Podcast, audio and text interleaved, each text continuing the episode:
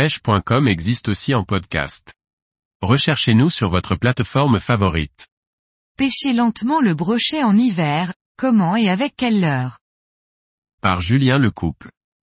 Pêcher lentement est la norme la majorité du temps en hiver.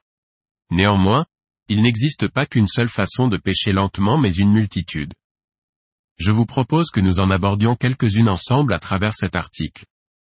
Après avoir déterminé à quelle hauteur d'eau présenter mon leurre, comme nous l'avons vu dans l'article précédent, le fait de pouvoir pêcher lentement avec un leurre est mon principal critère de sélection lorsque je pêche le brochet au cœur de l'hiver.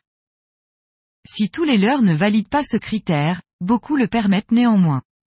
De plus, une animation que je qualifie de lente peut prendre la forme d'une récupération linéaire continue à faible, voire très faible vitesse avec un swimbait, l'animation d'un gros jerkbait en aménageant des pauses assez longues au cours de la récupération, autant qu'une récupération linéaire entrecoupée de reprises de contact avec le fond.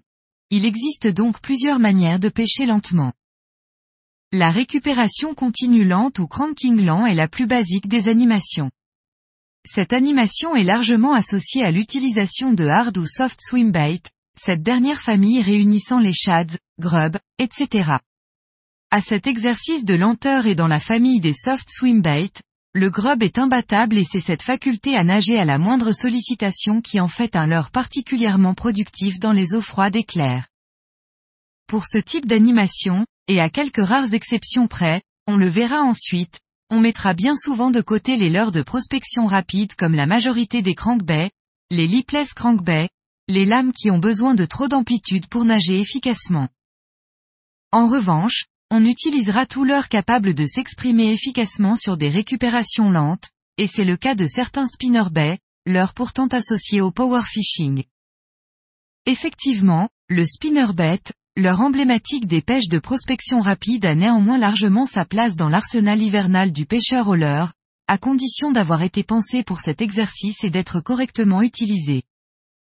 Le slow rolling consiste en une récupération linéaire lente en suivant le relief du fond. Cette animation nécessite l'utilisation d'un spinnerbait répondant au cahier des charges suivant lui permettant de travailler efficacement même à très faible vitesse.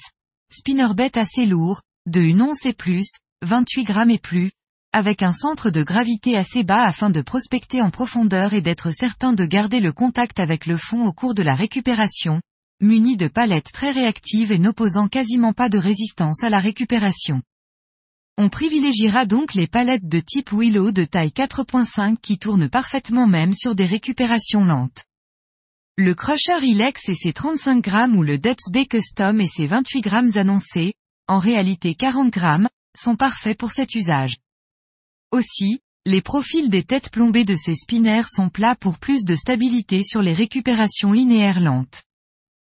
Ici nous sommes dans le domaine des gros hard swim bait, swim et glide, des jerkbait et, pour ce qui est des soft swim bait, des grubs principalement. Le principe ici est de casser la monotonie de la récupération lente d'un leurre en aménageant des pauses assez longues.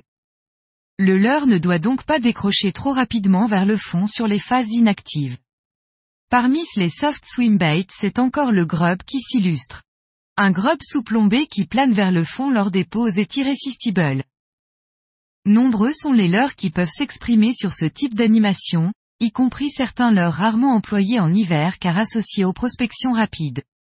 Comme certains lipless crankbait comme le TN Trigon Jackal, Ilex que l'on va pouvoir ramener lentement sur le fond ou un blade jig, chatterbait. Avec un blade jig, ex chatterbait, on combine alors deux nages très différentes et très complémentaires qu'il s'agisse des phases de tirée durant lesquelles la palette du blade jig se met en action et envoie des vibrations incitatives très fortes, et les phases de relâcher jusqu'à reprise de contact avec le fond où la lame stoppe son action pour laisser toute la place à celle du trailer qui va onduler durant toute la phase de descente. L'association d'un blade jig avec un trailer de type EEL a largement ma faveur pour cet exercice. On veillera simplement à laisser le leurre prendre contact avec le fond au moment du lancer de façon à être sûr de l'animer à proximité du fond ainsi qu'à ne pas utiliser un blade jig trop lourd afin de conserver l'effet planant du montage lors des phases de relâcher et de ne pas avoir à animer trop vite. Je vais la majorité du temps utiliser un leurre souple de type grub, Dexter EEL 150, en trailer pour mes blade jigs mais pas exclusivement car parfois je vais y associer un shad. En hiver ce que je vais rechercher en employant parfois un shad en trailer est une alternative en termes de vibration sur la phase de décrocher du montage et de descente vers le fond, phase durant laquelle la palette devient inopérante.